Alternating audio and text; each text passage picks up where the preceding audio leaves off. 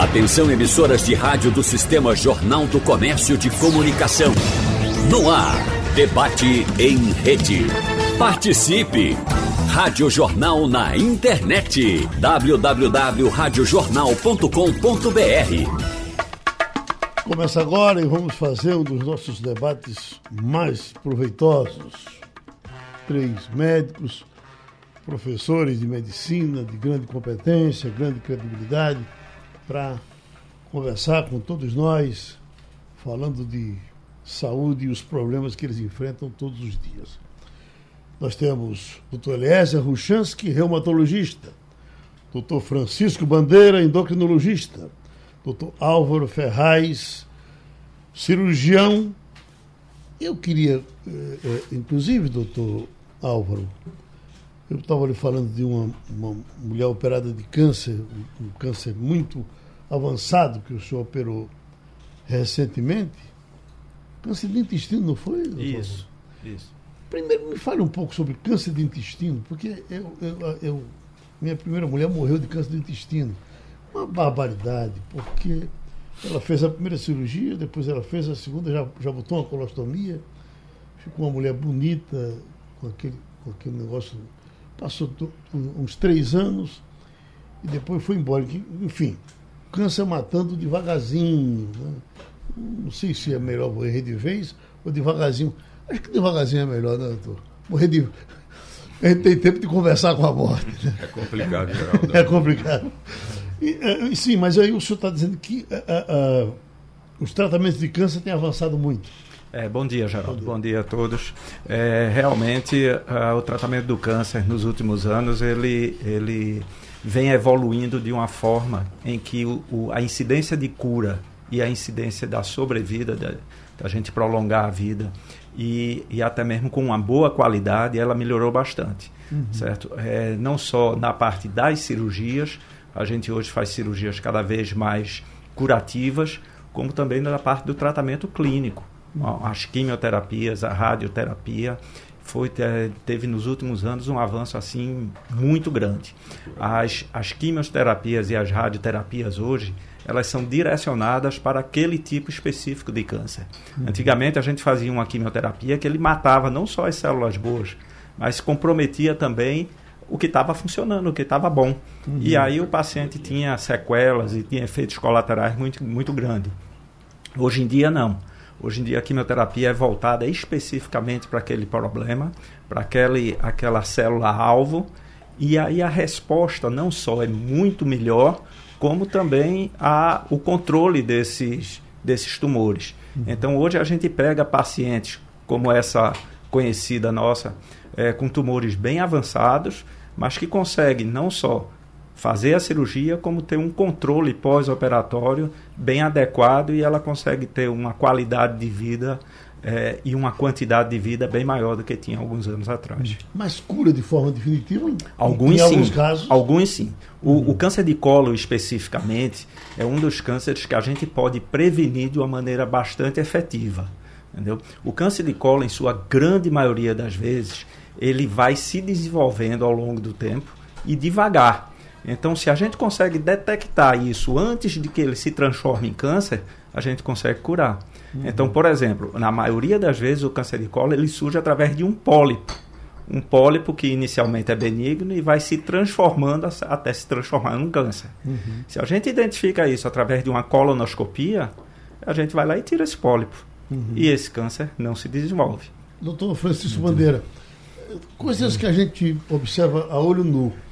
Quando nós começamos a fazer essas doações de cadeiras de rodas, foi inclusive através de uma pesquisa que Leandro Araújo, eh, nesse tempo era do HR, fez, e, e, e, era muito em cima da questão do, do acidente de moto, que, que matava muito, ou que eh, inutilizava muito, gente que ficava sem as pernas. E o tempo foi passando, e, hoje, eu, sem dúvida, é o tal do derrame cerebral, quer dizer, o que mais inutiliza pessoas. É impressionante. Mas um outro dado, a gente observava que as pessoas pediam uma cadeira e morriam nessa cadeira. é, é, ela, ela, ela é uma cadeira de, de qualidade, se ela for bem cuidada, dura em média sete anos, era mais ou menos a média de vida. Acredita que o tempo foi passando, eu vi outras pessoas dizendo, olha, essa é a segunda que eu recebo. E ultimamente eu tenho escutado muito dizer, essa é a terceira que eu recebo. Então, até nesse, nesse extrato de pessoas muito sofridas, a, a, a vida aumentou. Sem dúvida, uhum. Geraldo. Bom dia, uhum. um prazer enorme estar com os colegas Elias e Álvaro aqui. É, esse é um ponto importante porque o que se observa nos últimos 30 anos é que a ciência conseguiu reduzir, principalmente nos países desenvolvidos, e nós podemos debater isso depois, conseguiu reduzir muito a morte prematura. Uhum. Ou seja, hoje se vive mais por conta fundamentalmente do controle da hipertensão, que foi muito efetivo nas últimas décadas, e do controle do colesterol com as estatinas. Então, isso fez com que os indivíduos vivessem mais. Mas existe um resíduo muito grande, porque o que você está falando é o, o, paciente que já teve um derrame uhum. e a partir daí ele vive mais, porque o controle dos fatores de risco, depois que o indivíduo tem um AVC, hoje é mais eficiente, ele vive mais. Mas o ideal é que ele não tivesse, uhum. que é a chamada prevenção primária. O resíduo hoje real é o excesso, não só o excesso de peso, mas o que nós chamamos de adiposopatia. É o indivíduo que tem gordura no lugar errado. Independente do peso, independente de ser muito eh, obeso ou não. Aqueles indivíduos que têm gordura central, a gordura, o aumento da gordura visceral, porque este tipo de gordura leva à inflamação, leva ao que nós chamamos comorbidades. Então, se você trata um fator de risco só, o colesterol, controla o colesterol, você tem um resultado e o paciente tem um evento, um uhum. AVC, e se mantém com excesso de peso, excesso de gordura visceral, vai aparecendo outras comorbidades. Uhum. E o paciente vai acumulando quais são as comorbidades?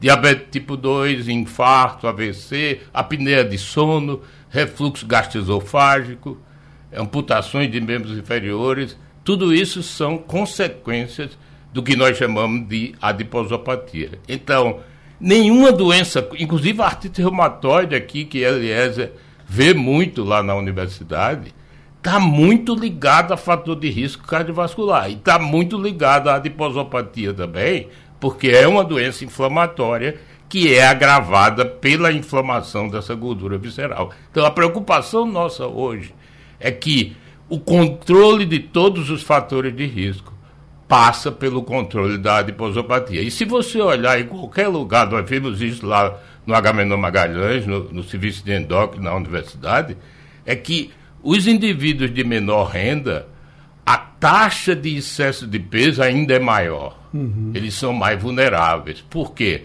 porque ele ingere muito carboidrato. O apelo à ingestão de alimentos ricos em carboidrato, açúcar e de baixo custo é muito alto. Então, nós vivemos uma epidemia, principalmente nos indivíduos de baixa renda, de excesso de peso. E nós temos uma pesquisa grande lá no Hospital Agamenon Magalhães, junto com a UPE, sobre insuficiência cardíaca em pacientes não idosos. Uhum. Então você vê um paciente internado com insuficiência cardíaca lá no HVNOM, que é um serviço de cardiologia, é um hospital cardiometabólico, tem uma média de idade de 52 anos. Uhum. E a causa principal dessa insuficiência cardíaca é essa gordura visceral associada a diabetes, associada à hipertensão e dislipidemia. Ou seja, se o indivíduo se interna com insuficiência cardíaca, ele já decreta um prognóstico muito ruim para a saúde. Porque você imagina, ele se internou porque ele estava no alto grau de falta de ar, de inchação, o coração sem funcionar. Então, isso são problemas evitáveis. Então, nós estamos passando por segunda era de controle da adiposopatia com novos medicamentos que são extremamente eficientes. Hum, eu, faz tempo eu li um livro traduzido do espanhol de um médico espanhol. Uh, e num certo trecho ele dizia que tinha um filho, também médico, que chegava para ele e dizia: Papai, por que meus pacientes gordos morrem tanto? Olha que eu vi isso faz, faz tempo. Eu lhe pergunto, tá do mesmo jeito? Gordo continua morrendo muito?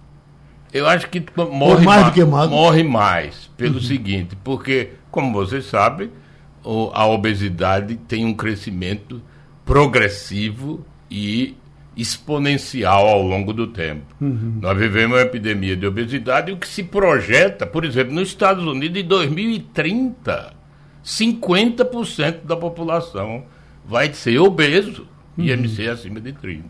Então, hoje morre mais, fundamentalmente pelo que eu falei, porque essa gordura visceral, que você vai na praia, você vê isso, o de costa parece magro, quando ele fica do lado, a barriga está lá na frente. Mesmo ele não tendo peso tão alto, ele está sob risco. Então, hoje morre mais. As consequências da obesidade e do excesso de peso fazem o indivíduo morrer mais do que há 30, 40 anos atrás. Aproveitar essa paciência do Dr. Ruchansky e voltar para o doutor Álvaro, porque quando se fala de gordo, ele quer falar também. Uh, alguma coisa sobre, sobre o, o tratamento da, da, da, cirurgia bariátrica e, e, e, qual a coisa mais confortável para o senhor que faz a cirurgia? Dizer, puxa vida, tirei isso desse camarada. Diga aí.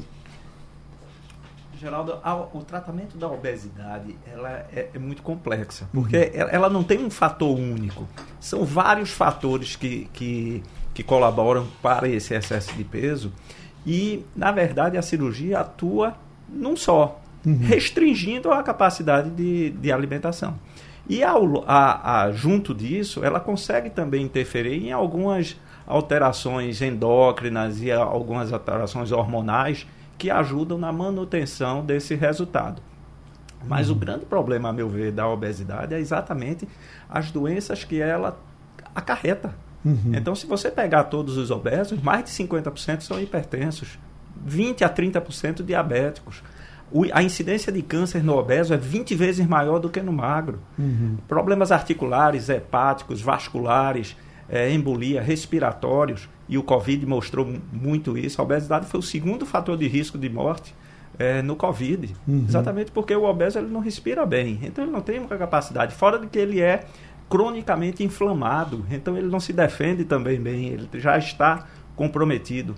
Então essas comorbidades associadas à obesidade é que tornam é, esse paciente muito mais grave. Há alguns e, anos o, andaram falando que o SUS ia, tinha muito interesse em acelerar as bariátricas para curar diabetes.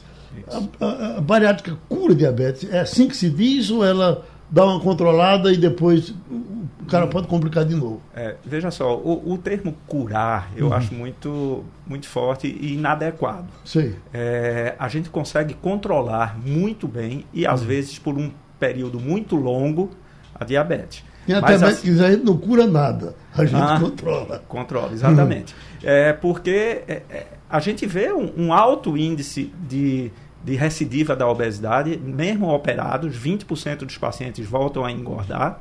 E com isso eles transformam e voltam a ter os mesmos problemas que tinham antes da cirurgia. Uhum. Alguns mais fáceis de controlar, outros não. E aí o que a gente está vendo agora é o surgimento de algumas medicações e algumas drogas que vêm ajudar bastante, não só a prevenção e, e, o paciente chegar na cirurgia, mas também esses pacientes que voltaram a engordar depois da cirurgia. Uhum. Doutor Lésio Ruchansky, agora vamos nós. É, o senhor aí quietinho, é, é, das diversas doenças que, que, o senhor trata, de tanto problema que o senhor tem, especialmente aqui no Hospital Oswaldo Cruz, o que é que mais vem lhe preocupando ultimamente, doutor Elias? Geraldo, bom dia. É um prazer estar aqui com os amigos Bandeira e Álvaro. Bom, o que nos preocupa é o seguinte, Geraldo, é um número crescente de pacientes e, na nossa especialidade, um número cada vez menor uhum. de médicos para atuarem né, nesse sentido. Uhum. Certo? E o senhor é professor de reumatologia? Eu né? sou professor de reumatologia. Criamos a disciplina e o setor de imunobiológico. Uhum. Mas eu queria pegar, deixa para sua bandeira, uhum. que é muito interessante, uma das doenças que nós tratamos, que eu ia citar no final, que é a osteoartrite, uhum. é uma doença ligada ao impacto, principalmente. Você tem a tendência genética, já, tá, já se sabe quais são os marcadores. No entanto, por que, que eu desenvolvo uma artrose de mãos? Uhum. essa pergunta não era respondida por nenhum pesquisador. Até como disse o professor Bandeira e o professor Álvaro, a adiposidade é também um fenômeno inflamatório. Uhum. Há uma liberação de citocinas inflamatórias. Por isso que os pacientes apresentam alterações degenerativas nas mãos.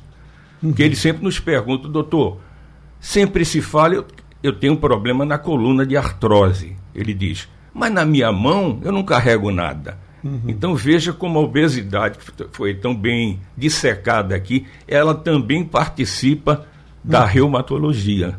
Sim. O obeso também tem que equilibrar o peso corporal. Uhum. Agora, as doenças que mais nos preocupam, Geraldo, são aquelas doenças inflamatórias que eu já falei tantas vezes aqui com você uhum. e que surgiram novos fármacos, são as chamadas pequenas moléculas. Esse, esse tratamento vai ser feito via intracelular, bloqueando uma série de enzimas, diferente do, dos imunobiológicos que a gente conversou aqui tantas uhum. vezes. Então, é uma medicação oral, isso já está no SUS. Agora, o que precisa é que o médico tenha uma boa formação e não o doente passar 10 anos para chegar a um ambulatório especializado, que é o que acontece, por exemplo, no Oswaldo Cruz. Uhum. Porque são poucos os centros que se interessam por doenças inflamatórias. Porque o ortopedista, ele trata normalmente a osteoartrose e se livra dela, uhum. porque ele é um cirurgião. A função dele é operar. Então tem que ter o médico que se interesse para controlar essas doenças. Falar em cura, concordo inteiramente com Álvaro e com são do... não existe cura em medicina praticamente. Uhum. Nós controlamos as doenças. Algumas doenças infecciosas são curáveis, mas a maioria das doenças são controláveis. Agora, o avanço nos últimos 20 anos foi algo assim muito, muito sério. Doutor Francisco Bandeira, em cima dessa que o doutor Ruchan está falando, já tivemos debates aqui de médicos que reclamavam do curso de medicina que explorava pouco farmacologia nos médicos. Isso, uma reclamação de 10 anos passados, mais ou menos. Continua do mesmo jeito? A farmacologia no mundo todo sofreu mudanças radicais. Uhum. Você vê que é, Eliezer falou e Álvaro citou também os, os novos medicamentos para doenças crônicas, porque uma coisa é doença crônica.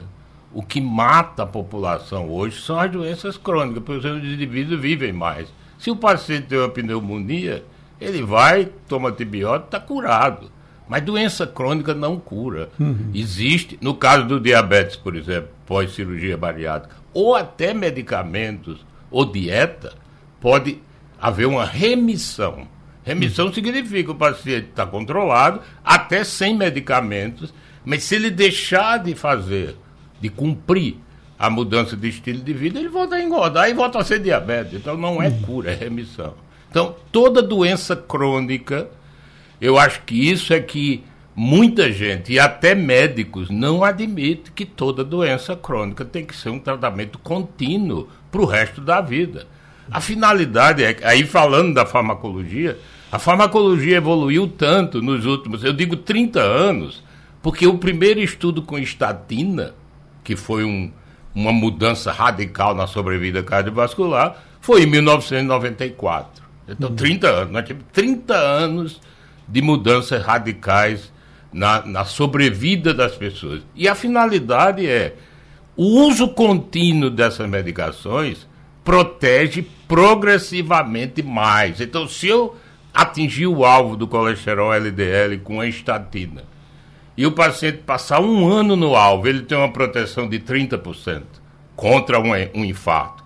Se ele passar cinco anos no alvo, essa proteção vai para 70%. Então, essa é a racionalidade. Não adianta tomar o remédio dois, três meses e parar para a doença crônica. Sim. E essa é uma dificuldade que nós temos. Nos nossos alunos lá na UPE, nós frisamos muito isso na farmacologia, no tratamento do diabetes, aliás, no tratamento da doença reumática de que doença crônica, o tratamento é contínuo. Então, mudou. Uhum. Na minha época, como estudante, não, não havia tratamento para doença crônica. As, a, os medicamentos para hipertensão eram falhos. havia nas emergências cadeira de edema agudo de pulmão, que é o ponto máximo da hipertensão. Você tenta com falta de ar no hospital, a pressão lá em cima, porque os medicamentos não funcionavam. Uhum. Hoje não existe mais. Edema agudo de pulmão é uma situação extremamente rara, porque os medicamentos de uso contínuo funcionam. Então é muito importante isso. Se eu prescrever um semaglutida que nós discutimos essa semana aqui para tratar a obesidade, é para o resto da vida. Eu tenho um paciente usando esses medicamentos há 17 anos, hum. quando o primeiro foi, foi liberado para uso clínico nos Estados Unidos, e mantendo o peso. Então, hipertensão é tratamento contínuo, diabetes é tratamento contínuo, artrite reumatoide é tratamento contínuo, são doenças crônicas, porque a evolução da farmacologia é no sentido de produzir medicamentos que salvam vidas que uhum. faz o indivíduo viver mais com qualidade. Uhum. Então, na questão ainda da, da bariátrica, doutor Álvaro, aí eu vou com o meu exemplo pessoal. Eu, quando fui para a sua análise, eu estava com estetose hepática grau 3 e, e, e, e tentava resolver, mas não resolvia. A, a, a, uma hipertensão que ela quase estava colando assim, 17 por 12. É, olha, que eu tomava o remédio e tal, e ela não. Eu ia para o cardiologista, voltava, ele tentou um, dois, três, quatro, cinco, eu já estava meio desanimado. E a, a, a, chamada diabetes tipo 2 adquirida, que, que o médico olha, está tá pré, vai chegando. Né? Aí quando é um dele me diz com toda a satisfação do mundo, pronto, você agora está diabético. Aí, uma bariátrica, o senhor diz, pare o, o remédio. E eu parei. E, e, eu não vou dizer que curei, mas eu dei, isso está fazendo perto de três anos. E, e eu não tive mais. A, a, eu faço os exames, está aí na, na, nos 90, alguma coisa parecida. A, a esteatose foi embora. Eu fiz os outros é. exames, e aí até o, o, o amigo lá que fez o que é que você fez? Eu, eu fiz bariátrica. Ah, sim. Bom, e a outra coisa hipertensão. A, a, a, da, da, hipertensão, que eu continuo tomando remédio, mas ela controladíssima a partir dali. Isso lhe surpreende? Não. Essa é uma das grandes vantagens da cirurgia bariátrica, sabe, Geraldo? Na hora que você controla. Agora o senhor disse que hum. dava uma tesãozinha e até agora não chegou. Pois não, diga. Aí tem outro jator. Aí, veja, a, a grande vantagem da cirurgia bariátrica é que ela consegue controlar de maneira efetiva e duradoura grande parte dessas comorbidades. Então não é só a hipertensão, não é só a diabetes, não é só a esteatose. Tem problemas articulares graves, apneia do sono, disposição e prevenção de câncer. É, o, o que a gente precisa ter, ter em mente é que a redução de peso imposta pela, pela cirurgia e as alterações hormonais que essa cirurgia é, é, determina, tanto é que ela é chamada também de cirurgia bariátrica e metabólica, uhum. entendeu? ela tem essas vantagens em um número muito grande de comorbidades e a gente consegue controlar ela de maneira efetiva por muito tempo. O que a gente precisa ter em mente é que tem uma grande é, incidência de recidiva, cerca de 20% volta a engordar, e que o paciente tem que ter essa consciência de que se ele não seguir as alterações que a gente pretende durante a cirurgia, uma dieta mais saudável, exercício, controle da, das comorbidades e controle clínico mesmo, sempre está fazendo um check-up, é, ele pode voltar a não só a engordar, como também a ter de volta essas doenças. Uhum. Então é fundamental que o paciente tenha essa consciência de que a, a cirurgia é uma etapa nesse tratamento, mas que esse tratamento vai durar pelo, pelo resto da sua vida. E esse talvez seja o, a, o grande desafio da gente. Uhum. É, eu estava fazendo, recentemente a gente publicou uma estatística nossa, cerca de 70% dos pacientes eles não voltam mais para acompanhamento depois de dois anos. E eu? Mas você pelo menos está fazendo exame. Está fazendo os exames. Exato. Então, esses exames são muito importantes porque a gente consegue detectar a curva. Então, por uhum. exemplo, sua glicose pode estar tá normal, mas a gente está vendo que sua insulina está subindo, sua glicada está subindo, então a gente consegue controlar isso antes de que ela se altere, uhum. entendeu? E esse acompanhamento, pelo menos anual, é fundamental e é, é como eu disse, talvez seja o nosso maior desafio. Né? Doutor Ruchansky, em cima do tema que o senhor gosta, do, do medicamento, da farmacologia, o senhor já começou tratando dela aí. Eu vejo aqui, ó, está dizendo aprova um remédio que pode desacelerar efeitos do Alzheimer. Não estou dizendo que cura, não. Estou dizendo que... Do Alzheimer. Do Alzheimer. Aí, agora, aí vem o, o, esse medicamento, com o nome desse danado, é Leqembi, tá certo? Esse é o nome comercial. Leqembi. É. é 26.500 dólares. 138.590 reais. É, os senhores que são médicos tão experientes, é, é, o mundo nunca se mobilizou para encontrar um jeito de, de, tornar os remédios acessíveis para. Porque como é que o senhor vai passar um remédio para mim por esse preço? É, sem falar que da, da, na sua área também é uma área de remédios muito caros. Isso. Né? Mas senhor, acontece, geral. A, a AME é sua, né? O, o, a, é AME aquela doença aqui. O, do, do que dá o que é 12 milhões de reais. Um, um. É, é, você está falando da, da atrofia espinhal medular. Não, isso é um problema neurológico, uhum. certo? É um custa em torno de, se não me falha a memória, um milhão. Um milhão, isso. É. Mas Geraldo, o número de pacientes é pequeno. Uhum. Então quem tem, deixa eu fazer o papel de advogado do diabo agora.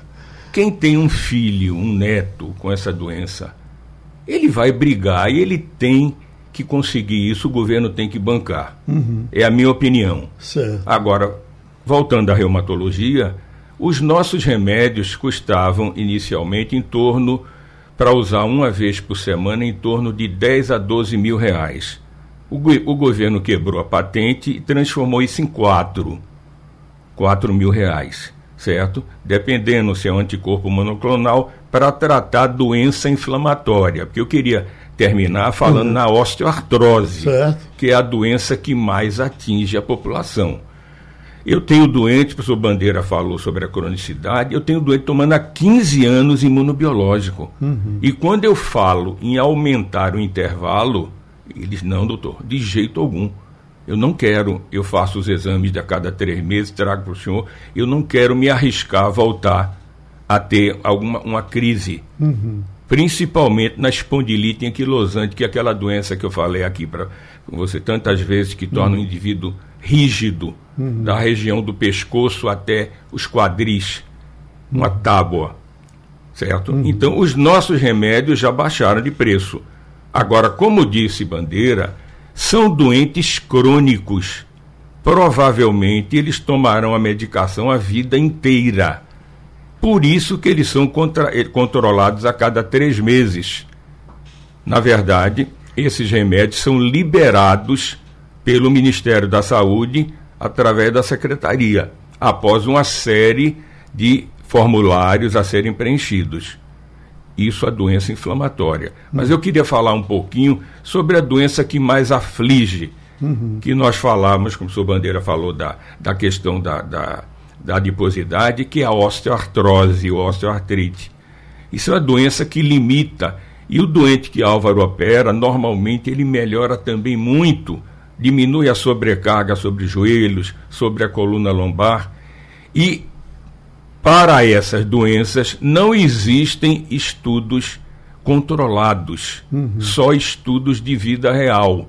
Ou seja, não está comprovado cientificamente mas no estudo de vida real eles funcionam. Uhum. Então o governo deveria se interessar e nós usamos é também medicamento de longo prazo. Agora, um doente com osteoartrose, ele não começa a doença aos 60 anos, como eu aprendi nos bancos da escola, da faculdade. Não, ele começa aos 30. Eu tenho com 27 anos, já com manifestação. Aí você me perguntaria, e por que esses doentes não eram diagnosticados no passado? Porque no passado não havia condições de imagem para que a gente diagnosticasse esses pacientes. Então é muito comum você ouvir, eu estou com torcicolo. Esse torcicolo recorrente, vamos investigar. E você vai ver o doente tem uma artrose cervical. Uhum. Aí ele tem que começar a usar os chamados condroprotetores. Não existe ensaio clínico, mas estudo de vida real, o efeito é fantástico. Uhum. São pacientes que se beneficiam e voltam a ter uma vida quase normal, ser uma pessoa produtiva. Uhum. E o doutor Bandeira, eu estava tentando lembrar, atrofia muscular miotrófica, é essa? Se for, é, é, já, é o que é AMI? Esclerose lateral amiotrófica. amiotrófica. Esclerose lateral amiotrófica. Então o remédio mais caro do mundo é dessa. É, uma doença muito rara. Eliese tem razão. Essas doenças muito raras e órfãs. Aí eu só, só vou, vou, vou, lhe acrescentar. Ela, ela recentemente, algumas pesquisas, alguns, alguns apelos foram feitos na internet e o dinheiro terminou aparecendo. Porque era, uh, uh, a essa altura, me parece que o SUS já adotou. É. E ela, ela, já caiu de, de, de 12 milhões para 6 ou 7. Porque o pessoal judicializava e o SUS era obrigado a, a comprar por 12. A essa altura, me parece que apertando demais o SUS já consegue chegar. Mas uh, daqui que chegue para alguém. É, existem outras doenças, Geraldo, de, que são chamadas doenças raras e que são órfãs de medicamento. Então, quando aparece o primeiro tratamento, como esse do Alzheimer, o custo é muito alto, uhum. porque o número de pacientes, como ele falou, é pequeno. E é muito mais vantajoso que o SUS faça a norma técnica, porque ele vai selecionar o paciente para tratar melhor do que simplesmente pagar, como você falou, uhum. muito mais caro no processo de judicialização. Uhum. Então não tenha dúvida que é a mesma coisa de câncer. Tem medicamentos para câncer que são muito caros. Né? Uhum. Tem medicamentos para muitos cânceres hoje que custa 100, 150, 200 mil reais por mês. Uhum. Certo? Então, esse tipo o, o, o setor público tem que dar. E eu estava vendo com os americanos, que nós temos muitas, muita ligação com a meio clínico nos Estados Unidos, ele estava dizendo, o governo americano durante a pandemia, ele injetou 40 milhões de dólares para a pesquisa da vacina na indústria farmacêutica. Uhum. Então, Pfizer, Moderna e AstraZeneca receberam todo o financiamento do governo americano. Ou seja, o Estado tem que agir aí. Não há, não há como uhum. você sair de uma pandemia daquela sem o, o setor público. E aí o setor público tem que custear essas doenças muito raras, uhum. porque os medicamentos são muito Uma caros. da, da sua área, que é, é a hepatite, o, a hepatite C, por exemplo, que nos meus debates antigos as pessoas falavam de hepatite C como a, a, cabeça da morte. É. Né? Brincou, ela entrava por inteiro. E o tempo foi passando e hoje estão curando muito aí a, a, a hepatite C. 98%. 98%. É. Hepatite C era o grande problema porque era a principal causa de transplante de fígado, porque não tinha vacina e não tinha cura. O remédio é interferon, é referon? Não, interferon foi o primeiro. Sim. Hoje já tem três antivirais. Sim. Interferon dava 60% de cura. Uhum. Hoje nós temos três antivirais, pelo menos, que dão 98%. 98%? Então, 98%. Ou seja, é uma doença. Hoje, o uhum. transplante de fígado é feito de esteatose hepática. Esteatohepatite mais um problema grave da adiposopatia é o sujeito evoluir de esteatose para cirrose uhum. e ter que ir para o transplante de fígado. Uhum. Quer falar, Geraldo, é, na minha área, 30 anos atrás, por exemplo, na época que eu fiz residência, a gente operava três coisas que hoje eu não opero mais. Era úlcera, extosomose e doença de Chagas. Uhum. Hoje, eu não me lembro o dia que, que eu operei isso, porque a, é, a, é, essa evolução praticamente extinguiu o tratamento cirúrgico dessas coisas. É claro que a pessoa ainda tem úlcera, mas não ao ponto de chegar a ser operado para úlcera. Entendeu? Uhum. A estosomose matou muita gente por sangramento. O paciente chegava sangrando pela boca, precisava ser operado de urgência. Hoje também está muito bem controlada e são raros os casos que a gente. Olha, já que o senhor é cirurgião, cirurgião, dos bons, deixa eu lhe fazer uma pergunta. É, é, nós tivemos um amigo aqui, uma figura maravilhosa, Jaime Queiroz. muito preocupado com tudo, botou um site para orientar, orientar as pessoas com, com relação a câncer e terminou morrendo de câncer. E o doutor Jaime dizia: olhe, cuidado com o cirurgião. E, e, eu sou, e eu sou é cirurgião. Mas tenha cuidado com o cirurgião. Não é que o cirurgião seja bandido, não. Mas o cirurgião faz cirurgia. Quando você vai procurar um cirurgião, ele é, vai tratar com você de cirurgia. Então, em qualquer situação com o cirurgião, escute uma segunda opinião. Ele estava certo ou estava errado? Olha, eu acho que, que ele está certo em todas as especialidades. Em todas? Em todas. Hoje, uhum. hoje o cirurgião, ele é, dizia assim que a, a, eu não opero muito menos os pacientes que vão no meu consultório do que aqueles uhum. pacientes que têm indicação cirúrgica. As indicações cirúrgicas são muito precisas. Uhum. É, não há essa esse leque de dúvidas, sabe, Geraldo? Uhum. Então, se o paciente chega com câncer obstruído, tem que ser operado. Uhum. Paciente, no caso dele, ele falava entendeu? muito de próstata. Próstata é uma confusão enorme. Né? Não, né? próstata tem, também tem algumas interpretações, uhum. entendeu? Você pode tratar um câncer de próstata com cirurgia. Mas você pode também acompanhar e fazer um tratamento que não seja cirúrgico. E o isso... cara morreu 30 anos depois de outra coisa. Né? Exatamente. Né? Então, hum. isso depende muito da interpretação, do, do quadro clínico, da evolução. Então, são várias questões que precisam ser analisadas. E eu tenho certeza, assim, que muito cirurgião, ele, ele não só opera, não. Ele também uhum. acompanha de uma, de uma maneira diferente. Agora, a segunda opinião, a meu ver, ela é fundamental em todas as especialidades, em qualquer uhum. tratamento. Até no casamento. Né? Ah. Mas, eh, doutor Ruchansky, uh, dessas doenças que o senhor trata, uh, para nenhuma tem cirurgia? Não, tem cirurgia. Para, a, para, própria, para a própria artrite reumatoide, Geraldo, se você perder a janela de oportunidade, o que é isso? Uhum. É você perder os seis primeiros meses sem fazer o diagnóstico, começar o tratamento com essas pequenas moléculas que eu queria falar do início, que é o, a coisa mais atual que tem, que ela bloqueia enzimas dentro da célula. Uhum. Certo? Aqueles biológicos que nós falamos tantas vezes certo. aqui já tem um outro efeito, não tão forte quanto esse aqui. Mas alguns doentes evoluem para alterações, por exemplo, nas mãos, que com deformidades importantes, a doença controlada, uhum. no entanto, ele precisa de uma sinovectomia, um realinhamento das mãos. Vocês imaginem uma mulher uhum. com alterações nas mãos, com desvio, chamamos cubital, ou então uma deformidade em pescoço de cisne, como nós chamamos, uma coisa da especialidade. Uhum. Outra coisa é na espondilite anquilosante. Aqui eu quero fazer referência a um uhum. paciente nosso do interior, Sim. sofrido com espondilite anquilosante. Essa doença que faz a fusão completa da coluna, você se torna um bambu, por isso chama os americanos bambu spine, jo são jovens, 20 a 40 anos de idade, e ele tem a doença compromete as articulações da bacia, coxofemorais. Uhum.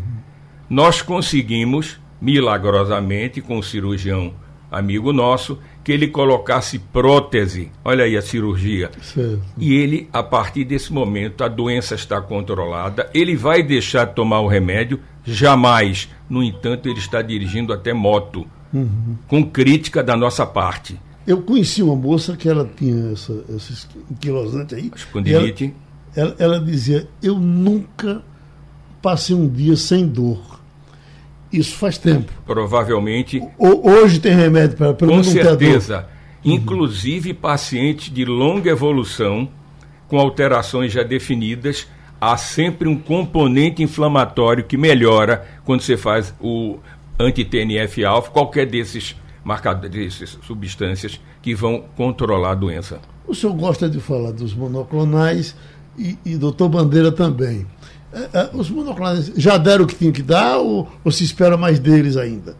Começando com o senhor. Comigo? Sim. Ele tem o lugar dele, ainda na nossa área, só que agora, com o aparecimento desses fármacos, as pequenas moléculas, que elas atuam em enzimas dentro da célula, certo? Elas estão com um grande, foi um grande avanço em relação aos monoclonais. Uhum. No entanto, ainda não dispomos no SUS de todos aqueles produtos. É um, foi um, um grande avanço, mas os biológicos continuam sendo o, o carro-chefe nos centros de infusão.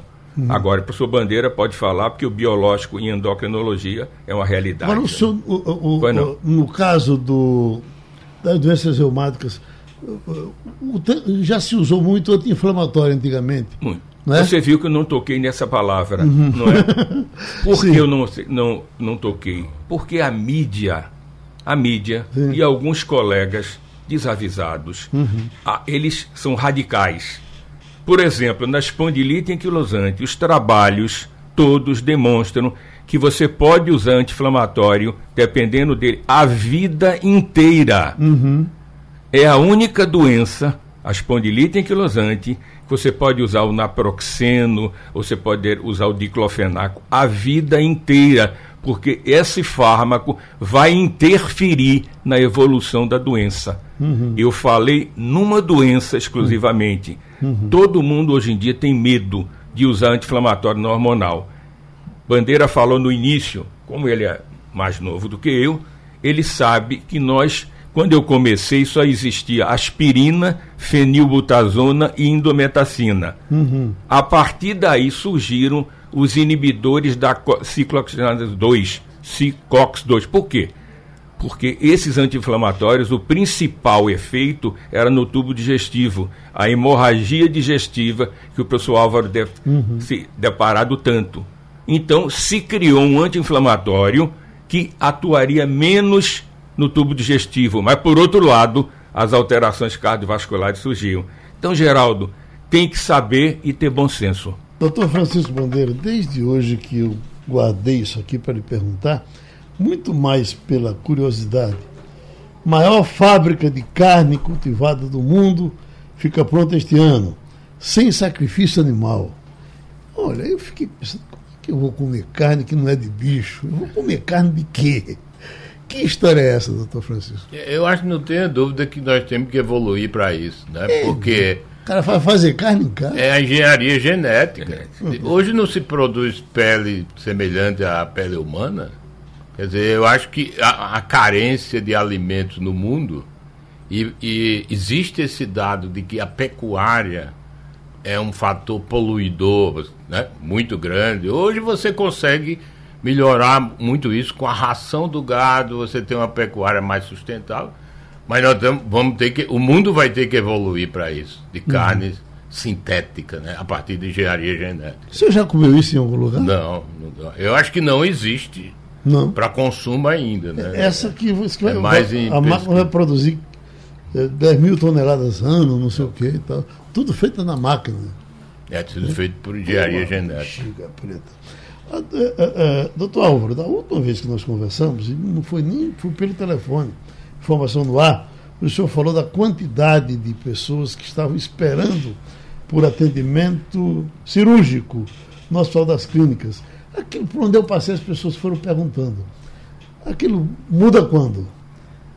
Não sei, Geraldo. Uhum. Talvez essa seja a minha maior angústia uhum. no, no serviço público porque ao, ao mesmo tempo em que a gente consegue fazer uma medicina de qualidade no SUS, a gente fica muito angustiado porque a gente poderia fazer muito mais. E com muito pouco, se houver um, um investimento que, que, a meu ver, não é muito dos governos, das universidades, eh, do poder público em geral, a gente poderia fazer muito mais do que faz. Uhum. Então, hoje, só para você ter uma ideia, eu opero cerca de 100 pacientes é, de gastroplastias no, lá no Hospital das Clínicas, eu poderia muito bem operar 300, 400 por ano. Uhum. Entendeu? E agora, aí a gente vai analisar o que é que acontece. O que o SUS paga hoje numa cirurgia, ela dá um prejuízo ao hospital de cerca de 5 mil reais. Uhum. Então, cada cirurgia que eu faço, o hospital tem um prejuízo de 5 mil reais. Uhum. Se eu faço 100, 200, esse, esse rombo só aumenta. Uhum. Então, assim, e isso é para muitas cirurgias, cirurgias de câncer, cirurgias de hérnia, cirurgias de vesícula. A tabela do SUS ela não é atualizada há 12 anos. Uhum. Entendeu? Então alguém tem que subsidiar isso. E o poder público tem que ter essa consciência. E aí, em não fazendo isso, as filas se tornam gigantescas. Uhum. Eu estou hoje no Hospital das Clínicas com 400 pessoas esperando uma cirurgia de vesícula, 300 de hérnia, cirurgia proctológica, tem mais de 200 pacientes. E a gente não consegue andar. A gente tem gente, a gente tem capacidade, a gente tem horário, mas não consegue operar. Entendeu? Então isso é, talvez seja a maior angústia nossa, seja exatamente isso. E é com a obesidade, é com câncer. É. Hoje o, o, câncer, os pacientes chegam para nós em estados muito avançados, podendo ter um resultado muito melhor se fosse feito há seis meses atrás, há três meses atrás. Uhum. Então tem que ter uma, uma consciência de que precisa investir no SUS. Uhum. Precisa dar essa, essa melhora de, de qualidade. Doutor Chansky, um médico já disse aqui há algum tempo que uh, uh, às vezes a espera por uma consulta, acho que até nas outras clínicas mesmo, uh, por uma consulta, chegava às vezes a cinco anos. É verdade. E quem espera cinco anos para fazer uma consulta? É verdade.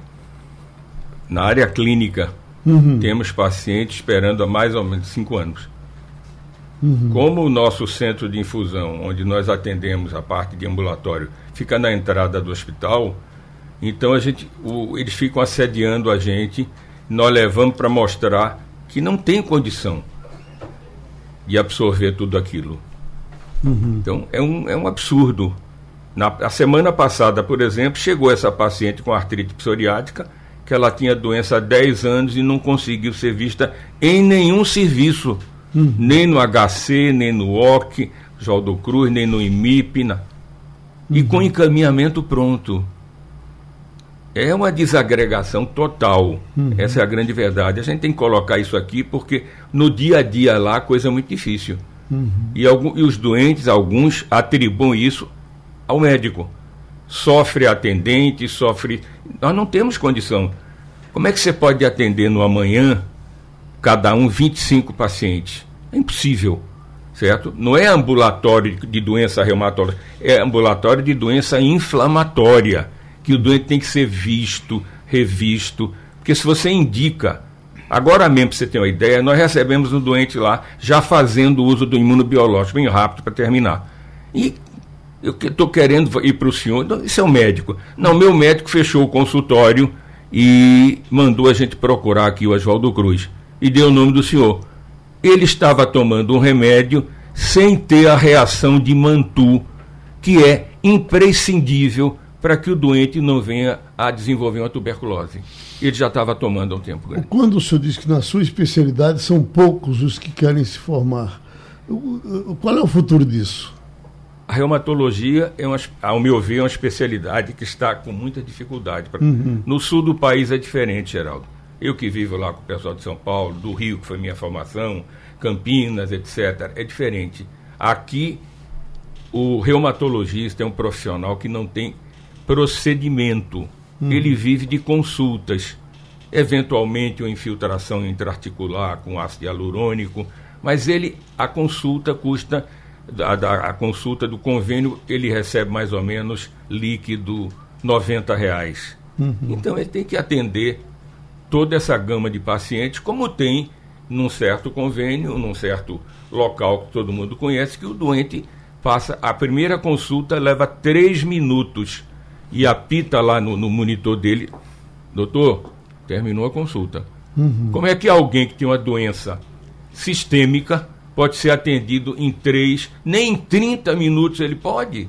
Uhum. Então, é uma coisa, eu não, eu não vejo uma luz no, fundo, no fim do túnel. Acesso ao endocrinologista no serviço público também não é fácil, né, doutor? Não, não é fácil, porque nós vivemos, a quantidade de pacientes com diabetes e é, todas essas comorbidades é muito grande e não existe ambulatório especializado suficiente.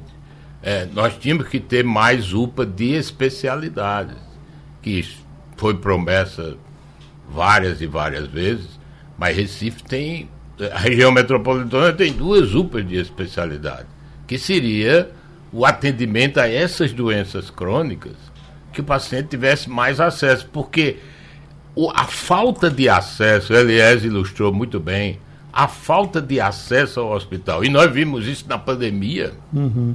faz com que a doença se agrave. porque ela precisa de controle periódico. Então, essa é uma realidade do SUS, é a, a carência de atendimento especializado, há muita dificuldade dos pacientes marcar uma consulta para um especialista. Uhum. Então, Nós estamos é um... tendo aí uh, uma ministra de Ciência e Tecnologia, senhores como professores de, de universidades.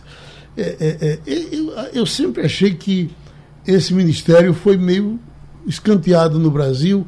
Eu não me lembro de uma grande realização do Ministério de Ciência e Tecnologia. Esse piloto que passou por lá agora não, não, não levantou nenhum avião. O astronauta. É, astronauta. É, o astronauta. né? Então, é, é, mas é uma coisa tão importante, é. né? tão nobre. Ah, o que é que esse Mas o, o Ministério da Ciência e Tecnologia teve uma performance muito boa na época do pernambucano Sérgio Rezende. Sim. Porque no primeiro governo Lula foi Eduardo Campos uhum. e depois Eduardo Campos indicou Sérgio Rezende. Ele fez a ciência e tecnologia cresceu muito em termos de financiamento para pesquisa. Uhum. Agora, Geraldo, não tem ciência e tecnologia sem financiamento. Uhum. E o que a gente vê nos últimos anos é que constante redução do, do financiamento uhum. para pesquisa e para para desenvolvimento de, de tecnologia. É que foi intencional, né? Porque o governo não acreditava em ciência. Porque Sim. não acredita, como é, é, pior, adiante. É pior. Ah. Escuta, muito rápido, doutor Soujei, é, Everton Soujei, parabéns pelo, pelo brilhante programa. Queria apenas lembrar de doenças depressivas. O suicídio mata um milhão de pessoas por é ano. Sem dúvida nenhuma. Uhum. Everton, ele lembrou muito bem, porque a doença da alma, e nós estamos falando aqui em obesidade, nos pacientes que são atendidos no, no ambulatório especializado em obesidade, como nós temos lá no HMN Magalhães, nós temos aí 50% que tem depressão. E no é Brasil, no Brasil só, só, se acredita em doença que sai sangue, né? E pois depressão é. não sai sangue, né? É, Meus amigos, muito obrigado. Sugestão ou comentário sobre o programa que você acaba de ouvir, envie para o nosso WhatsApp 99147 8520.